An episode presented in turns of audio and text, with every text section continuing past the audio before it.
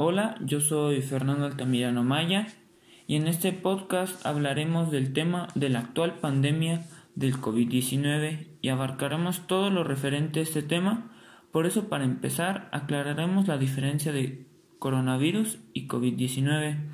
Los coronavirus es una gran variedad de virus que afectan tanto a los animales como a los seres humanos y causan desde un resfriado hasta enfermedades como el síndrome respiratorio de Oriente Medio y el síndrome respiratorio agudo severo o por sus siglas en inglés SARS y MERS. El COVID-19 es la enfermedad causada por el coronavirus llamado SARS-CoV-2. El primer avistamiento de este virus fue a mediados de 1960 y desde ese momento han identificado siete coronavirus que pueden infectar a los humanos y en raras ocasiones los coronavirus que infectan a los animales pueden evolucionar e infectar a los humanos. Ejemplos recientes de esto incluyen SARS-CoV, MERS-CoV y SARS-CoV-2, causante de la enfermedad del COVID-19. La pandemia de la enfermedad del coronavirus 19 o, o COVID-19 comenzó a finales de diciembre del 2019 en un mercado de animales de Wuhan, capital de la provincia Hubei, en China Central.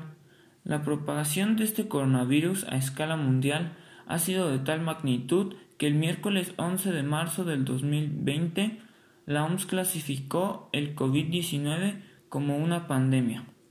Para ella, una pandemia es una enfermedad epidémica que extiende a varios países del mundo de manera simultánea, y se estima que hasta mediados del próximo año se empiece a vacunar y así tratar de poner fin a esta pandemia. Mi nombre es Brian Jared Colchado Ranquet y les voy a hablar sobre el SARS-CoV-2 y las medidas de prevención.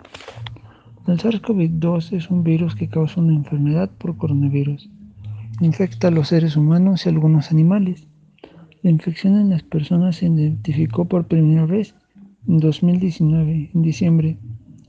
Se piensa que esta enfermedad se atrae de una a otra persona en las gotitas que se dispersan cuando la persona tose, estornuda o habla. Apareció en China por primera vez 2019. Mayormente un 80% de los casos se producen síntomas respiratorios leves. La pandemia evoluciona de una manera muy rápida, a la vez que el conocimiento que se sabe sobre ella.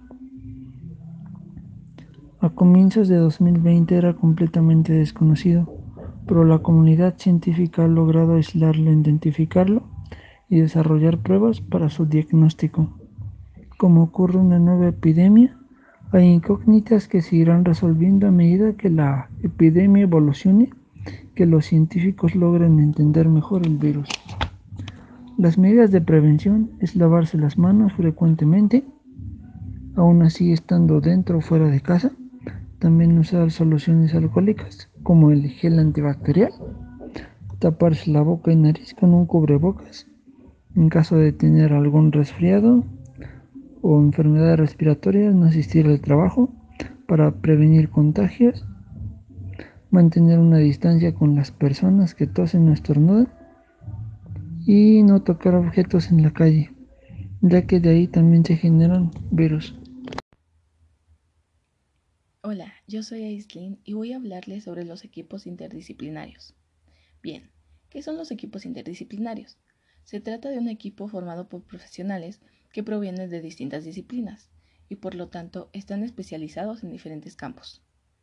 La ventaja de generar un equipo interdisciplinar radica en que cada miembro aporta al conjunto los conocimientos y habilidades derivados de su profesión y a la vez se complementa con las demás. El equipo interdisciplinar persigue un mismo objetivo. Este modelo de trabajo es muy integrador porque tiene en cuenta variables de cada uno de los ámbitos de procedencia de sus componentes. Ahora, como ya sabemos, enfrentar la COVID-19 no es solo enfrentar un virus, es intentar comprender su estructura, cómo surge y se desarrolla, cómo actúa en diferentes personas según su nivel de inmunidad, sus patologías previas.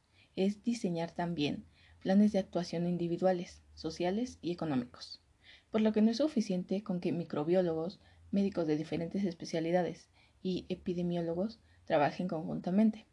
También sociólogos, psicólogos, abogados, políticos, entre otros, deben cooperar entre sí para enfrentar al virus y sus consecuencias. Así como los equipos médicos y de otros profesionales se preparan, es importante que las personas pongan de su parte, siguiendo las medidas necesarias de salud y el gobierno de cada país apoyar con lo que haga falta, ya sea para transportar medicamentos, materiales, etc. Y ahora solo nos queda esperar los resultados del esfuerzo que todos hasta ahora ponen y adaptarnos a la nueva normalidad, para un futuro favorable y cambios más rápidos. Y esto es todo de mi parte. Hola, muy buenas tardes. Yo soy Fabián Enriquez Villegas. Hoy les voy a presentar el tema de las vacunas y un poco del tema del sobre COVID. Eh, las vacunas. Las vacunas se crean mediante tres procesos.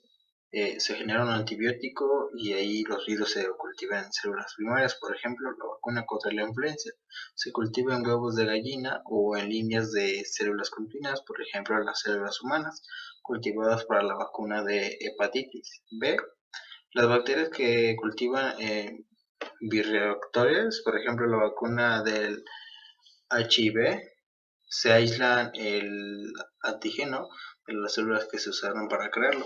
La vacuna se hace al añadir ayudantes, estabilizadores y preservativos. Los ayudantes incrementan la respuesta inmunológica del antígeno los estabilizadores aumentan la duración de la vacuna y los preservativos permiten el uso de ampollas con varias dosis. ¿Cómo funciona la vacuna en el cuerpo humano? Una vacuna es cualquier preparación cuya función es la de generar del organismo inmunidad frente a una determinada enfermedad, estimulando para que produzca anticuerpos que luego actuarán protegiéndolo frente a futuras infecciones, ya que el sistema inmune podrá reconocer el gen infeccioso y lo destruirá. ¿Cuánto tarda una vacuna en hacer efecto? Una vez aplicada, demora de 10 a 14 días en producir anticuerpos protectores. ¿Qué es el COVID? La COVID es una enfermedad infecciosa causada por el coronavirus. ¿Cómo se propaga? El virus que causa la COVID se transmite principalmente a través de las gotículas generadas cuando una persona infectada tose, estornuda o expira. Estas gotículas son demasiado pesadas para permanecer suspendidas en el aire y caen rápidamente sobre el suelo o a las superficies.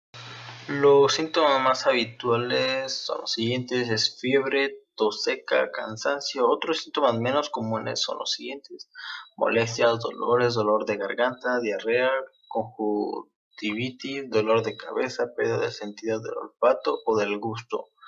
Una prevención para poder evitar la propagación del COVID es lavándose las manos con frecuencia, usar jabón, agua y jabón o un desinfectante de, de manos a base de alcohol. Eh, mantener una distancia de seguridad con las personas que tosan o estornudan, utilizar una mascarilla cuando sea posible. Un tratamiento, si tiene síntomas leves y por lo demás está sano, sí póngase en contacto con su proveedor de atención médica o en una línea de información sobre la COVID recibir asesoría. Hasta la fecha no hay vacuna ni o medicamentos específicos contra la COVID. Se están investigando tratamientos o serán aprobados en ensayos clínicos. Y pues la forma más segura de no contagiarse es quedándose en casa, cuidándose muy bien y pues salir solo cuando se sea necesario.